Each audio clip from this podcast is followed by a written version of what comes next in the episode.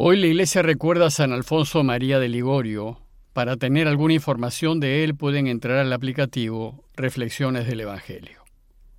El martes de la décimo séptima semana del tiempo ordinario, el Evangelio que toca es el de Mateo 13, 36 al 43.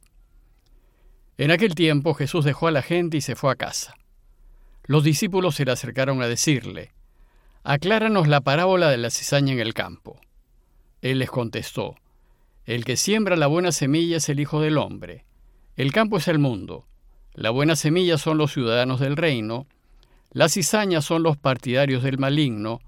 El enemigo que la siembra es el diablo. La cosecha es el fin del tiempo. Y los segadores son los ángeles. Lo mismo que se arranca la cizaña y se quema, así será el fin del tiempo. El Hijo del Hombre enviará sus ángeles y arrancarán de su reino a todos los corruptores y malvados, y los arrojarán al horno encendido. Allí será el llanto y el rechinar de dientes. Entonces los justos brillarán como el sol en el reino de su Padre. El que tenga oídos, que oiga.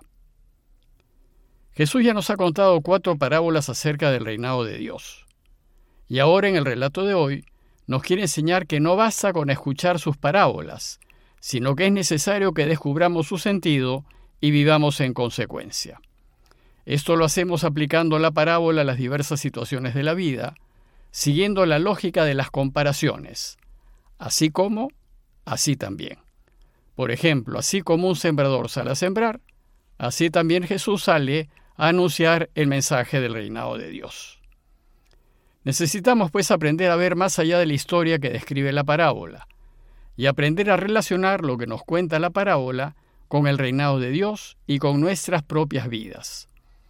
Ya Jesús al explicarnos la parábola del sembrador, nos enseñó a desentrañar el sentido de sus parábolas, pero aprender a hacerlo no es fácil. Ahora va a insistir en enseñarnos esto al explicarnos la parábola del trigo y la cizaña. En el relato de hoy, Mateo nos dice que después de contarles las parábolas del trigo y la cizaña, y la del grano de mostaza y la levadura, dice el texto que Jesús dejó a la gente y se fue a casa. Hemos de entender que esas enseñanzas tuvieron lugar en Cafarnaúm, en aquel pueblito que Jesús consideraba su ciudad. Y después de enseñar, se fue a casa de Pedro, que consideraba su casa. Y entonces ya en casa, Mateo nos dice que los discípulos se le acercaron para decirle, Acláranos la parábola de la cizaña en el campo. Explícanosla. No habían entendido la parábola de la cizaña, es decir, habían tenido oídos para oír, pero no habían entendido. Parece que los suyos aún no habían aprendido a desentrañar el sentido de sus parábolas. Así es que Jesús, con mucha paciencia con ellos, así como la tiene con nosotros, se puso a explicarles la parábola. Esta será la segunda parábola que Jesús explica a fin de que aprendamos a relacionar la historia que se nos relata con nuestras vidas y con el reinado de Dios. En la parábola del trigo y la cizaña, Jesús nos contó que el reino de los cielos se parece a un hombre que sembró buena semilla en su campo, pero mientras su gente dormía, vino su enemigo, sembró cizaña entre el trigo y se fue. Cuando brotó la hierba y produjo fruto, entonces apareció también la cizaña. Los siervos del amo se acercaron a decirle, Señor, ¿acaso no sembraste buena semilla en tu campo? ¿Cómo es que tienes cizaña? Él les contestó, Algún enemigo ha hecho esto. Le dicen los siervos, ¿quieres pues que vayamos a recogerla? Les dice, No, no sea que al recoger la cizaña arranquen también el trigo. Dejen que ambos crezcan juntos hasta la siega, y al tiempo de la siega diré a los segadores, recojan primero la cizaña y átenla en gavillas para quemarla, y el trigo recójanlo en mi granero. Dijimos ya que en esta parábola Jesús busca que nos demos cuenta y que no nos extrañemos de que en la historia de la humanidad el reinado de Dios conviva con el mal. Y busca también dar cuenta de por qué Dios no elimina de una vez el mal que hay en el mundo y acaba con este problema que es lo que todos quisiéramos.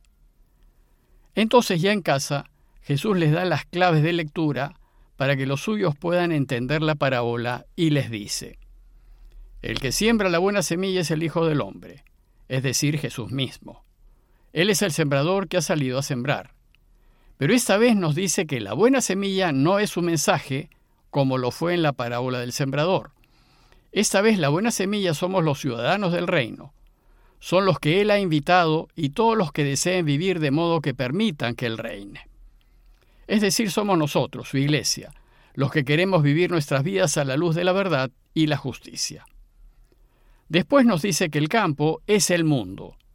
Jesús nos siembra en el mundo, es decir, nos envía al mundo a que anunciemos la buena noticia del reinado de Dios.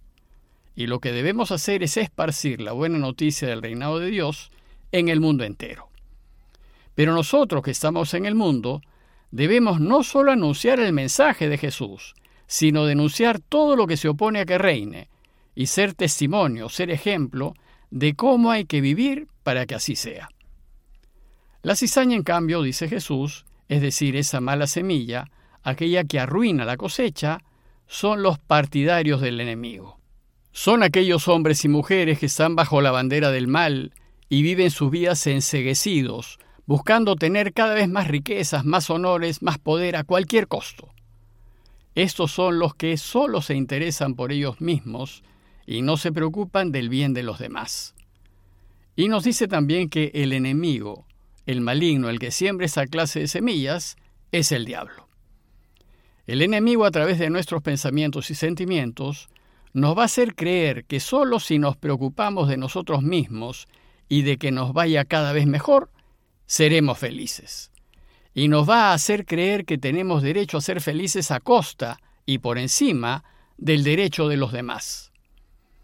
Bueno, pues si le hacemos caso y seguimos sus sugerencias, nos haremos cómplices del enemigo y estaremos bajo su bandera.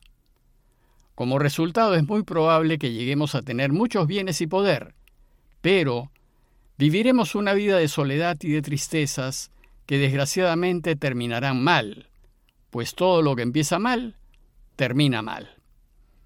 Finalmente Jesús dice que la cosecha es el fin del tiempo, y los segadores son los ángeles. Los cristianos creemos que el tiempo es lineal y que así como ha habido un inicio, un momento de creación, así también habrá un final, un fin de la historia. Bueno, pues ese día final será el día de la cosecha. En ese momento, al final de los tiempos, alcanzaremos la justicia total y definitiva. Y ese será el día en que Dios arrancará la cizaña y la quemará.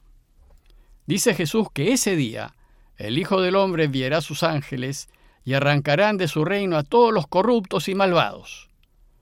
Estos corruptos y malvados han convivido con la semilla buena a lo largo de la historia, y por su avidez de lucro y de poder le han hecho la vida imposible.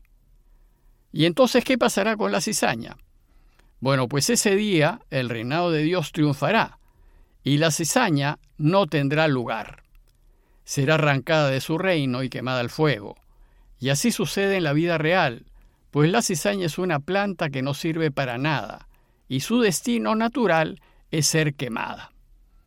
Por tanto, si nosotros elegimos ser cizaña en medio del mundo, entonces que no nos extrañe el destino que lógicamente nos espera. En ese momento, dice Jesús, será el llanto y el rechinar de dientes. El llanto y el rechinar de dientes es un modismo arameo para describir un estado de impotencia, desolación y tristeza. En ese momento los corruptos y malvados se lamentarán de haber elegido vivir equivocadamente y se lamentarán de las malas decisiones tomadas para beneficiarse. Pero el problema es que ya es muy tarde y que ya no hay nada que hacer. Y entonces cada uno cosechará lo que sembró y recibirá el fruto de lo que eligió ser. Recordemos que Dios no castiga. Él no desea que terminemos como termina la cizaña. Pero si nosotros no queremos ser buenas semillas sino cizaña, Dios no lo puede evitar. Él no puede ir en contra de nuestra voluntad ni nos obligará a hacer lo que no queramos. Si elegimos vivir como cizaña, somos nosotros los que elegimos terminar como cizaña. Pero también podemos elegir ser buena semilla. Podemos elegir ser personas de bien, personas para los demás. Es decir, podemos elegir ayudar a Dios a reinar. Si lo hacemos así, ese día, dice Jesús, los justos brillarán como el sol en el reino de su Padre. Y el resultado de haber elegido ser buena semilla será la absoluta y total felicidad. Por tanto, nuestro futuro dependerá de las decisiones que hoy tomemos. Ojalá decidamos bien y elijamos actuar como buena semilla, a pesar de que tal vez no tengamos el brillo aparente y superficial de la mala hierba. Por último, Jesús termina su explicación diciéndonos, el que tenga oídos, que oiga. Es decir, ojalá prestemos atención a lo que nos dice. Ya conocemos las consecuencias de nuestras malas decisiones, por tanto pensemos bien y elijamos correctamente, acertadamente, y elijamos vivir como Dios quiere que vivamos, y así seremos felices. Como conclusión los invito a pensar en la clase de semilla que somos. Tal vez desearíamos ser solo buena semilla, pero descubrimos que tenemos algo de cizaña. Sin embargo, es posible ser pura buena semilla, y serlo depende de nosotros y de las decisiones que tomemos en la vida. Sabiendo pues que la felicidad nos la jugamos en las decisiones que cada día tomamos, pidámosle a Dios su gracia para que en todo momento elijamos ponernos siempre de su lado aunque ello signifique que no tendremos lo que otros puedan tener, pero sabiendo que si lo elegimos, Él nos hará felices. Parroquia de Fátima, Miraflores, Lima.